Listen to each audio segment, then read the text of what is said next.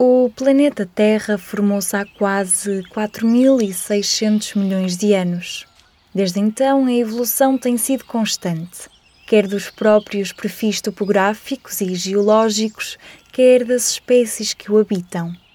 O Homo sapiens surgiu há cerca de 300 mil anos e tem-se estabelecido como uma espécie de impacto sem precedentes no meio ambiente, através da industrialização. Será que precisamos de salvar o planeta? Conversamos com Artur Sá, geólogo na Universidade de Trás-os-Montes e Alto Douro, sobre o passado, presente e futuro da Terra. Nós vivemos num planeta magnífico que uh, teve a sua origem há cerca de 4.600 uh, eh, milhões de anos. Uh, e no início tudo isto era fogo. Uh, a partir de um determinado momento, começou a, a solidificar essa bola de fogo. A parte externa começou a solidificar. Começaram-se a formar as primeiras rochas, uh, rochas magmáticas, portanto, originadas desse magma uh, original, e isso num processo contínuo uh, levou a que, passado alguns eh, milhões, eh, largos milhões de anos, eh, se tivesse formado uma, uma crosta neste, neste planeta. É aí que estão os nossos pés, é aí que depois todo um processo de transformações associados à dinâmica do próprio planeta levou à formação de rochas sedimentares, à formação de rochas metamórficas e, através daquilo que nós chamamos o ciclo das rochas, eh,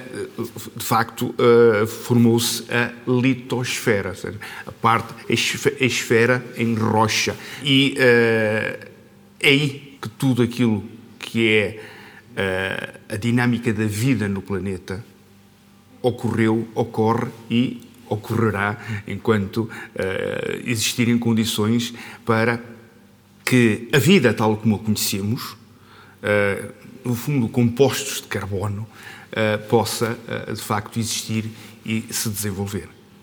É também a litosfera que suporta exatamente a vida e que permite a vida que, que temos atualmente.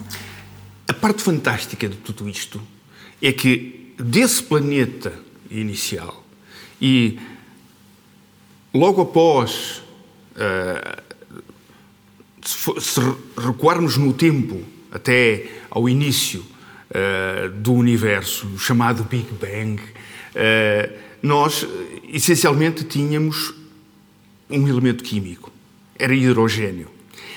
E o hidrogênio, por transformações químicas, leva a que se formem todos os outros elementos da tabela periódica.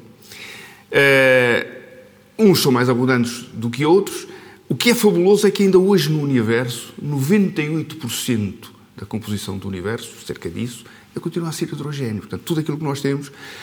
Ora, a nível do planeta, naquilo que é a dimensão uh, enorme uh, do, do universo, o planeta é praticamente insignificante. É mais insignificante que um grão de poeira em cima da nossa mesa. Uh, mas a nossa realidade, a nossa escala é grandioso. E os elementos que estão no planeta uh, estão como se estivessem dentro de uma caixa. O nosso planeta funciona como um sistema fechado. Portanto, com exceção de alguns meteoritos que vão caindo durante o ano, ou de um satélite ou outro que mandamos para fora, que são insignificantes, o planeta, na verdade, é um sistema fechado. E o que tem de fantástico nisso é que tudo aquilo que nós usamos, nós, seres humanos, parte da biodiversidade atual, é bom lembrar, uh, na verdade, vem desse sistema fechado. O que é que acontece? Nós aqui podemos invocar eh, a lei de Lavoisier, dizer que na natureza nada se perde, nada se cria, tudo se transforma. Essa é uma realidade. O que é que nós lidamos hoje em dia?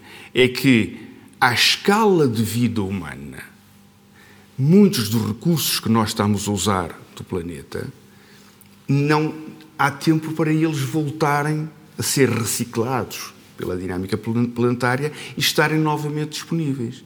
Então, nós estamos a gastar recursos, estamos a fazer com que uh, determinadas substâncias, uh, pelo excesso de consumo, pela sua raridade, uh, são facilmente acabam, deixam de estar disponíveis, na verdade, para voltarem a ser usadas. Elas vão ser perdidas? Não, elas vão ser recicladas, mas isso já nos leva para uma outra dimensão que não é a escala de vida humana. Falando exatamente desse, desse planeta dinâmico, uh, que apesar de ser um sistema fechado, está em constante transformação, como é que funciona a dinâmica da Terra? Nós temos que pensar que o planeta Terra tem um conjunto de camadas. Nós temos, de forma muito simples, a crosta, o manto e o núcleo. E os materiais estão em diferentes uh, estados físicos. Estão, uh, ou são sólidos, ou são plásticos, ou são líquidos. e o nosso planeta ainda preserva todo aquele calor inicial.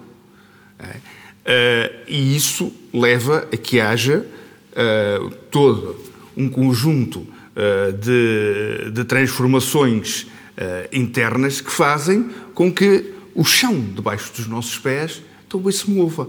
Nós não só nos movemos pelo movimento de translação ou pelo movimento de rotação do planeta, mas debaixo dos nossos pés as placas litosféricas, porque a crosta terrestre é quase como se fosse a casca de um ovo cozido quebrada, uh, mas move-se. E move-se mais ou menos à velocidade a que crescem as nossas unhas. Uh, nós, isto dá uma média de cerca de 4 centímetros por ano. Uh, umas movem-se mais rápido do que outras, depende naturalmente uh, do lugar e, e, em questão e, e, da dinâmica associada, mas este movimento vai condicionar, olhem, a abertura ou o fecho de oceanos, a formação de, de, continentes, de cadeias montanhosas, a abertura eh, de, de, de novos oceanos, os vulcões, os sismos, toda a dinâmica planetária, toda está associada a este, a este movimento uh, do nosso planeta, inclusive o clima. Em cada momento, os motores do clima são os oceanos, uh, sempre que neste jogo eh, das placas litosféricas se abre um oceano ou se fecha um oceano, altera-se dramaticamente as condições eh, do clima em determinados lugares do planeta. E isso é algo que está intrinsecamente ligado à dinâmica planetária. Ao mesmo tempo, sempre que alguma coisa se forma, outra coisa se destrói, não é? Mas mesmo assim continuamos a ter registros de há milhões de anos atrás através dos fósseis. Aí é exatamente aquilo que é fantástico no planeta. É que sempre que se forma uma rocha, essa rocha faz um registro rigoroso das condições existentes no planeta, naquele lugar em específico, e que fica para todo sempre. Onde é que está o grande desafio? O grande desafio é saber ler a rocha, saber interpretar aquilo que está uh, na rocha. Os minerais as transformações uh, que os minerais sofreram, mas depois também aquilo que é a preservação da informação, por exemplo, acerca da biodiversidade que existia nessa altura. Ora, quando nós temos fósseis, restos ou vestígios de seres vivos que viveram nessas épocas passadas e que ficaram preservados nas rochas contemporâneas eh, desses seres vivos, uh, nós temos quase um livro de histórias ilustrado. E é isso que nós devemos perceber: é que sempre que chegamos a um talude de uma estrada, ou uma riba junto à praia, visitamos uma mina, uh, ou até escavamos o nosso jardim, nós estamos a abrir pequeninas janelas para uh, esse livro de histórias magnífico, mas em os grandes processos aqui, de, quer os de geodinâmica interna, quer os de geodinâmica externa, se encarregam por esculpir vales, por arrasar montanhas ou uh, por uh, romper as linhas de costa. E aí nós encontramos, de facto, grandes capítulos da história, mas outros já faltam, outros já foram varridos. Aí entram os geocientistas, quer os geólogos, quer os geógrafos, que uh, vão e procuram interpretar eh, cruzando informação de vários pontos do mundo, no sentido quase de. É como se este livro de histórias tivesse sofrido um ataque das traças e lhe faltassem uh, muitos pedaços. Então é recompor isto. Os fósseis são magníficos, porque não são só as ilustrações do livro. Os fósseis são as ferramentas ideais para nos dizer em que página do livro é que nós estamos, porque nos levam exatamente para a idade das rochas, eh, onde eles eh, são encontrados, onde eles de facto foram preservados. E ao mesmo tempo também nos abrem uma janela para o futuro? Pois é. Essa é de facto a grande questão. É que nós, durante muito tempo, fomos construindo o nosso conhecimento no chamado uh, princípio uniformitarista, portanto, que estabelecia, de uma forma muito simples, que uh, o presente é chave do passado.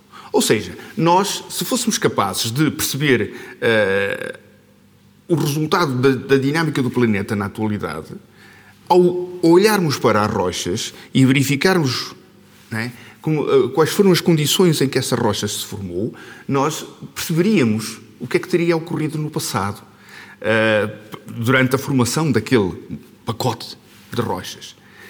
Hoje, o modelo é outro. Hoje, o modelo diz-nos que o passado é a chave do futuro. Ou seja, nós percebendo quais foram as condições que levaram à formação das rochas e à transformação da biodiversidade, à extinção de umas espécies, ao aparecimento de outras, porque isso, como eu disse, ficou preservado nas rochas, nós somos capazes de fazer previsões para o futuro. Futuro de quê? O futuro do planeta, desde logo, mas o futuro da biodiversidade atual, da qual nós fazemos parte. E isso é absolutamente fantástico. É que os geocientistas têm hoje a missão de ajudar o resto da sociedade, ou seja, de contribuir com o seu conhecimento para o resto da sociedade, no sentido de dizer atenção, porque no passado, sempre que estiveram reunidas condições, determinadas condições, e essas sofreram alterações significativas, as consequências foram aquelas.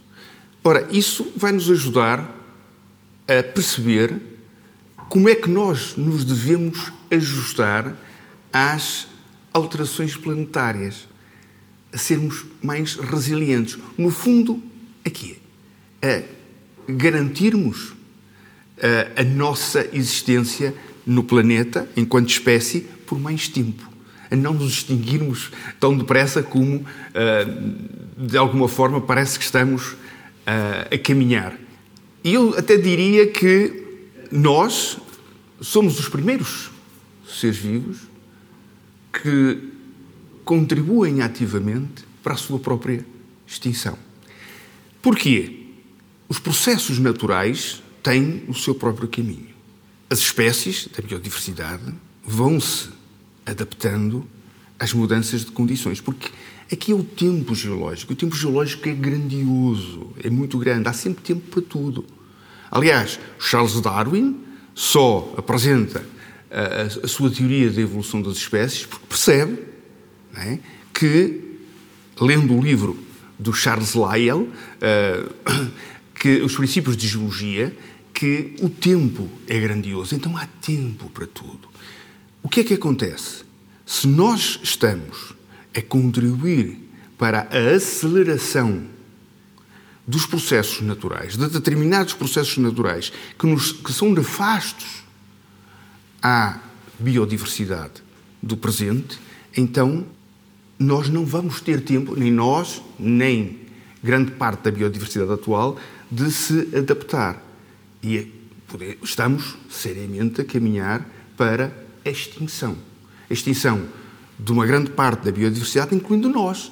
E desde logo, desde logo nós, porque somos os mais evoluídos. Somos aqueles onde qualquer pequena avaria, qualquer pequenino parafuso, passa a expressão, que nos falte, nós extinguimos-nos.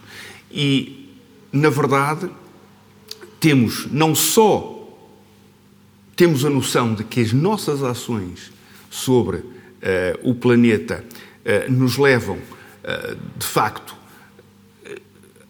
estamos a contribuir para essa mudança das condições planetárias, ativamente, e, portanto, nós estamos a contribuir, de certa forma, para acelerar a nossa extinção. E é isso que nos deve preocupar. Aliás, quando nós ouvimos, ah, o planeta está em risco, o, planeta 2030 eh, eh, eh, é o limite para salvarmos o planeta. Não, desculpem. O planeta tem 4.600 milhões de anos de história e atingiu agora, eventualmente, por esta altura, a idade adulta. Terá, pelo menos, outro tanto tempo. O que nós se trata de salvar é a biodiversidade atual, da qual nós fazemos parte. E se não Naturalmente, se nós não temos tempo para nos adaptarmos às variações naturais uh, que são intrínsecas à dinâmica planetária, então extinguimos-nos. Que ações é que o ser humano pode fazer para acelerar esses processos naturais? A nossa, a nossa uh, conduta uh, face àquilo que é a nossa dinâmica civilizacional leva-nos a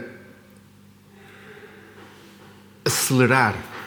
Nós, nós funcionamos como catalisadores de, de processos naturais através eh, da queima de combustíveis fósseis, eh, induzindo eh, fortemente o efeito estufa, através do, uso em quantidades maciças de, recursos, de recursos naturais, a forma como contribuímos uh, com uh, as nossas ações antrópicas, uh, por exemplo, através dos incêndios que são provocados, que não são incêndios naturais, porque também há que contar com os incêndios naturais, mas se, se incrementamos esses incêndios através de tudo aquilo que diz respeito a.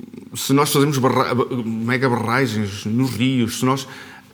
A utilização indiscriminado, eu diria, eh, de recursos, são fatores de aceleração brutal daquilo que é a dinâmica eh, planetária. Ora, aquilo que seria um processo que demoraria mil anos ou dez mil anos, eh, hoje em dia está a demorar um ano, ou às vezes menos do que isso. Ora, é essa aceleração que não nos vai dar tempo seres humanos, de nos adaptarmos a novas condições. E podemos chegar a um momento em que não temos condições de sobrevivência no planeta. As condições são nefastas. Claro que nós pensamos nisto sempre em termos da evolução da tecnologia, do conhecimento científico, e isso é uma realidade. Mas também a evolução da tecnologia leva ao consumo de muitas das substâncias naturais. E algumas delas até são chamadas raras, são os chamados elementos que são chamadas terras raras. É? As novas tecnologias, o nosso, o nosso telefone uh, uh, móvel, uh, os nossos computadores, tudo aquilo de alta tecnologia eh, que usamos hoje em dia, isso usa substâncias que elas próprias são raras na Terra. Eh, portanto, se nós as vamos explorar, eh, elas vão acabar rapidamente. E a questão aqui é sempre esta: é nós ouvimos e falamos muito em sustentabilidade. Quase não há ninguém hoje que não fale em sustentabilidade. Agora, o que é a sustentabilidade? E de uma forma muito simples é nós não usarmos nada mais do que aquilo que precisamos. Porque se nós usamos algo mais do que aquilo que precisamos para a nossa sobrevivência, já estamos a usar algo que é da geração dos nossos filhos e até dos nossos netos e dos nossos bisnetos. E nós vemos, frequentemente, dizer: Ah, Portugal, é? os portugueses necessitam. O seu estilo de vida faz com que nós necessitemos de duas vezes e meia o nosso planeta. Ou seja, já não nos chegava. Né? A questão que se coloca é: nós estamos dispostos a abrir mão do nosso status quo civilizacional? Nós percebemos que quando vamos, por exemplo, ao supermercado fazer as nossas compras semanais ou mensais, nós levamos exatamente aquilo que precisamos? Ou nós estamos eventualmente a levar sistematicamente coisas que nem vamos abrir, que nem vamos utilizar, que nem vamos consumir, que vamos deitar diretamente no lixo? E agora pensemos em termos de toda a cadeia desde a produção ao transporte à comercialização. A quantidade de coisas que são produzidas, que são criadas e das quais nós não tiramos nenhuma vantagem. A nossa vantagem é só destruir recursos. E fazemos-lo objetivamente com um único fim: a questão económica, a questão do lucro. E essa parte é que nos deve levar a parar, a pensar e a perguntar-nos a nós mesmos qual é o meu contributo todos os dias para a sustentabilidade. Eu usei apenas aquilo que necessitei ou eu usei muito mais daquilo? Será que eu, quando saio de casa, desligo toda a energia que estou a consumir? Será que no meu frigorífico só está aquilo que eu necessito uh, para sobreviver? Será que uh, o consumo que eu faço de combustível no meu carro eu não podia fazê-lo num transporte público? Etc. Portanto, tudo aquilo que nós, eu diria, estamos exaustos quase de ouvir. Só que já estamos numa fase em que já nem queremos ouvir. Então é necessário fazer como nas antigas passagens de caminho de ferro, que havia aquele sinal muito bonito que dizia pare, atenção aos comboios, pare, escute e olhe. Nós temos, de facto, de parar, escutar e olhar e ver se os nossos comportamentos estão a ser, de facto, estão em linha com aquilo que é o nosso equilíbrio com o planeta. Porque aí há uma coisa muito interessante, é que nós temos de nos voltar a reconectar com o planeta. Vamos voltar a ser povos indígenas? Certamente não. Não temos necessidade disso. Desde que entendamos que é nossa obrigação, de todo e cada um, gastar apenas e tão só aquilo que necessitamos. Porque reparem, há pouco mais de um século, nós éramos menos de 2 mil milhões de habitantes. E hoje já somos mais de 7.500 milhões de habitantes. É necessário dar de comer, vestir, dar instrumentos de sobrevivência a toda esta população. Isso é uma carga tão grande para o planeta que, a menos que as, o nosso conhecimento científico e as tecnologias nos permitam ir descobrindo determinadas substâncias em sítios que de momento não sabemos que existem, nós caminhamos rapidamente para o esgotamento dos recursos naturais. Porque é aquilo que eu referia no início. À escala de vida humana, o planeta não tem capacidade de reciclar uh, essas substâncias que foram por nós usadas. Sempre que esse equilíbrio se altera, ou os seres vivos têm capacidade de adaptação e uh, ficam em equilíbrio com as novas condições uh, vigentes no planeta, ou então extinguem-se. E essa, essa realidade é aquilo que nós estamos hoje a viver. E temos que pensar sempre nisso. O que está em causa é a nossa sobrevivência porque fazemos parte da biodiversidade atual. E a biodiversidade atual está, de facto, a ser fortemente uh, afetada por esta aceleração induzida, em grande parte, uh, por, ou melhor, acelerada em grande parte pelas nossas ações, que faz com que o tempo de adaptação seja muito mais curto e, e, e, a maioria das espécies não vai ter essa capacidade de adaptação, não vai ter tempo para essa capacidade de adaptação. Então, caminharão para a extinção. Assumindo a extinção, a extinção do ser humano como dado adquirido, nós vamos deixar alguma marca uh, no planeta para as próximas espécies encontrarem? Olha, uh, essa, essa, pergunta é, é, extremamente, é extremamente interessante e, e muito pertinente. Nós vamos deixar marcas. A questão que se coloca é qual a dimensão dessas marcas? Vão ser os plásticos, por exemplo, que produzimos? Os plásticos mais resistentes que nós produzimos, ao fim de 1500 anos, 2000 anos no máximo, estão transformados, estão desaparecidos. Claro que isto à escala de vida humana, estamos a falar de 15, 20 séculos. É muito.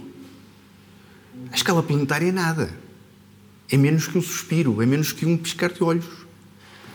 Ficarão marcas em termos daquilo que foram as alterações na composição atmosférica, ficarão uh, eventualmente uh, no registro das rochas partes de, de, das nossas construções. Ainda hoje os, os arqueólogos encontram, uh, sei lá, estou-me a lembrar, por exemplo, os restos das, das telhas romanas, por exemplo.